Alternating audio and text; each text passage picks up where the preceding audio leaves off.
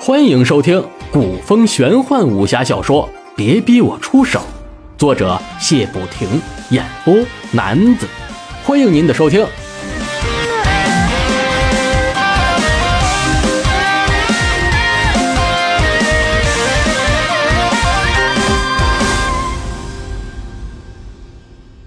第一卷第二十八章：四强产生。慕容无双被天魔阴所牵制，眼前出现了许多幻想。那些曾是被他杀过的人，仿佛都活生生的站在了他的面前，一个个面目狰狞，围着慕容无双让他偿命。慕容无双几欲崩溃，双眼暴睁，眼内的血丝清晰可见，嘴中在不停的喊着：“不要过来！”不停的挥舞手中的折扇。一会儿又拉着自己的头发，像着了魔一般。台下众人看得心惊，这慕容无双怎会如此？难道是走火入魔了吗？台下几位掌门大佬彼此用眼神传递着信息，看他们的脸色，仿佛知道些什么。朱熹没有想到天魔音的威力如此之大，如果自己再吹上片刻，那慕容无双定当入魔而亡。心下一软，放下玉箫，看着慕容无双。慕容无双吐了一口浓血，显然是受了内伤。此时的他衣衫褴褛，头发披散，哪还有公子的样子？慕容无双心下大冷，自己的英名都被眼前这个邋遢小子给毁了。如果不杀了他，怎能消我心头之恨？朱熹见慕容无双呆立不动。恐怕是受了极重的内伤，想上前替他诊治，哪想到刚一近身，慕容无双竟用钢扇狠狠地击在了朱熹的气海穴上。朱熹被打飞了出去，同时慕容无双也倒飞了出去，撞在了擂台的围栏之上，便晕了过去，不省人事。台下众人看得真切。练武之人最忌讳气海大穴被击中。气海穴在丹田之上，是练武之人运气的总阀门。此穴被击，轻者武功全失，重者当场死亡。可偏偏朱熹这个怪胎是用经脉运气的，这要命的一击，最多使他吐了几口血而已。朱熹缓缓地从地上爬了起来，擦了擦嘴角的鲜血。也不管慕容无双是否能听到，抱拳说了句“承让”，便走下擂台去了。话说这慕容无双怎么会飞了出去？原来在朱熹被击中的刹那，心中大怒，点出了混音指，连击慕容无双的三处大穴。这混音指乃是毒魔孙千巧的傍身绝技。此指可把他本身内功的毒气注入人体，让人无法运行内力。运功则死，不运功虽可以保住性命，可本身的内力会被这毒气一天天的蚕食，不出多久，重者便武功全失。对于习武之人来说，这比要了自己的命还狠毒。这慕容无双也算是造化，朱熹虽然会毒魔的绝技。可是他并没有练就一身剧毒的内功，住进慕容无双体内的真气，也只是让他的体质虚弱，运行不了功力而已。虽无性命之忧，可日后慕容无双只能运行两层功力，想必他那公子之名不久就会被人代替了。众人见朱熹下了擂台，纷纷前来道贺。朱熹一一的微笑答应。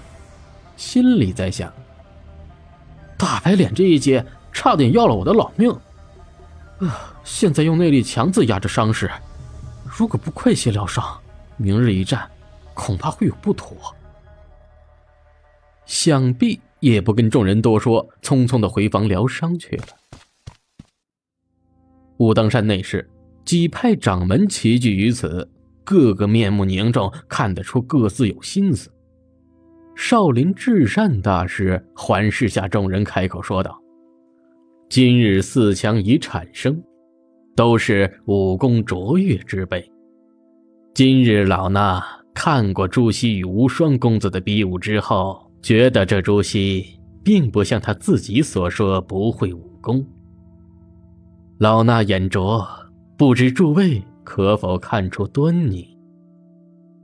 树颜捋了捋山羊胡子，说道：“哎，大师所言正是本座所想。这朱熹武功恐怕只能用深不可测来衡量了。”众人一听，恍然大悟：一个人就算运气再好，也不可能连胜几位武功卓越的年轻高手。华山派掌门人文人杰说道：“此子武功高绝，又深藏不露，怕会又成为另一个大半仙。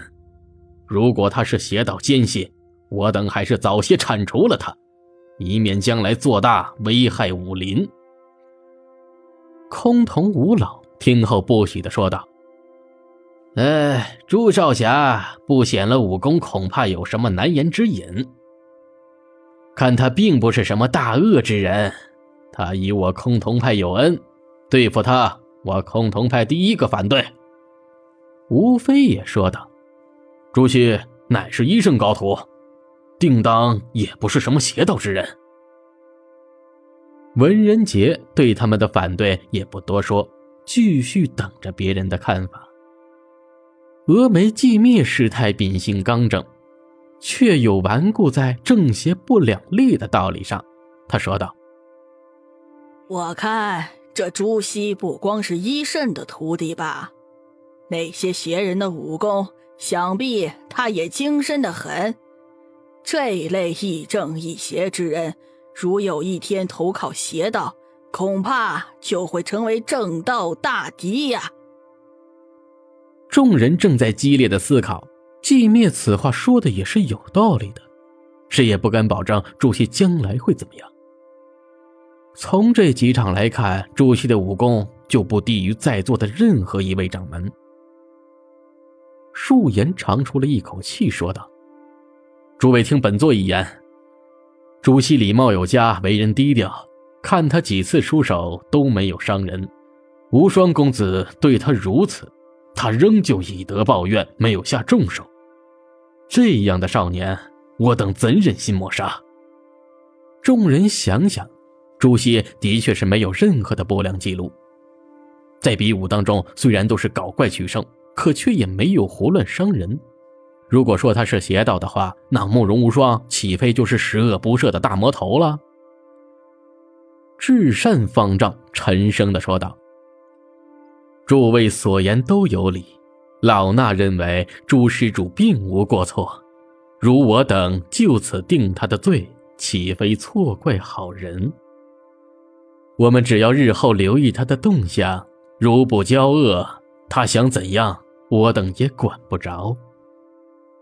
众人听后感觉有道理，便点头称是，心里却在想：朱熹此人，定当要多加留意。搞不好他财神变瘟神，那就难办了。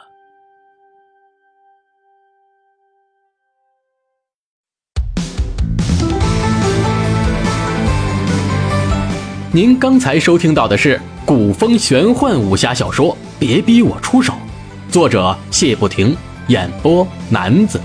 欢迎关注、订阅以及评论，感谢您的收听，下集更精彩。